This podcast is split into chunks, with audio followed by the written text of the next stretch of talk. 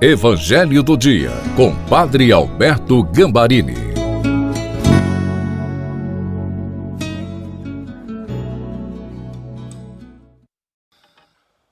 Olá, seja bem-vindo, bem-vinda ao Evangelho do Dia de segunda-feira. Eu tenho a certeza que mais uma vez Jesus vai falar ao seu coração e inspirar o seu dia. E muito obrigado a você que está compartilhando a mensagem deste Evangelho para cinco pessoas. Muito obrigado por este gesto de colaboração. Eu tenho a certeza que as bênçãos que as pessoas vão receber também serão derramadas em sua vida. Peçamos o Espírito Santo. Pai, ilumina-nos com o Espírito Santo, para que este Evangelho seja um encontro vivo com Jesus e fonte de graças. Amém. Em nome do Pai, do Filho e do Espírito Santo.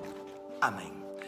Proclamação do Evangelho de Nosso Senhor Jesus Cristo, segundo São João capítulo 6, versículos de 22 a 29.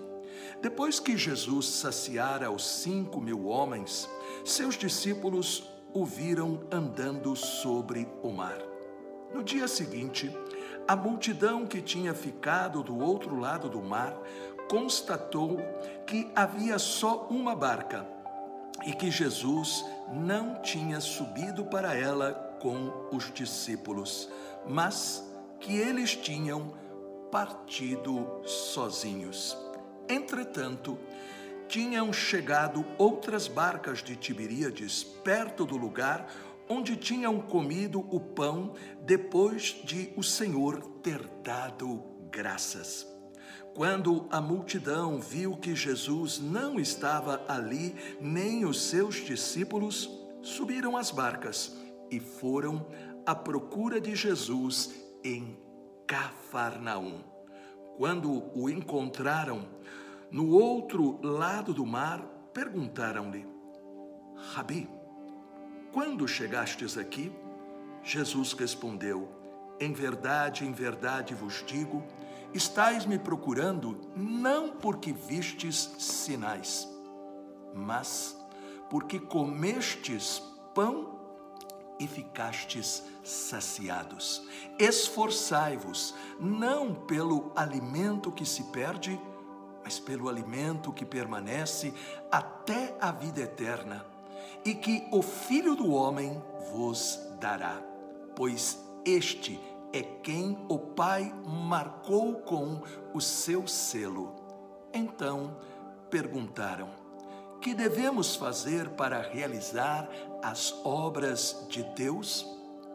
Jesus respondeu: A obra de Deus é que acrediteis naquele que ele enviou. Palavra da salvação. Glória a vós, Senhor. Hoje nós começamos este discurso emocionante tocante, este discurso motivador que vai fazer com que a gente entenda o que é a Eucaristia e o seu efeito poderoso para a nossa vida. Porém, é preciso entender este Evangelho porque ele tem muita semelhança com a nossa vida. O desejo da maioria das pessoas é segurança, paz, harmonia, saúde, vida tranquila. Existe alguma coisa de errado com isso? É claro que não. Porém, é preciso a gente tomar muito cuidado para que não seja a nossa única dimensão nesta vida. Basta a gente ver o que aconteceu com aquela multidão que viu o milagre da multiplicação dos pães e foi alimentada por este milagre. Eles haviam visto o milagre, cinco pães e dois peixinhos sendo multiplicados e alimentando a multidão, porém, ficaram satisfeitos com a comida, não entendendo o grande sinal que Deus estava ali dando. E por isso então Jesus diz para eles darem um passo para frente. A mesma coisa vale para nós. No meio de um mundo cheio de instabilidades, de surpresas, boas e também ruins, existe o perigo de a gente somente buscar aquilo que é visível, aquilo que é para o hoje, para o imediato, não sendo capazes de enxergar além daquilo que está acontecendo. E Jesus então diz aí em João, no capítulo 6, versículo 27, esforçai-vos, não pelo alimento que se perde, mas pelo alimento que permanece até a vida eterna, e que o Filho do Homem vos dará, pois este é quem o Pai marcou com o seu selo. Este novo alimento é o alimento que nos é dado por Jesus Cristo na Eucaristia.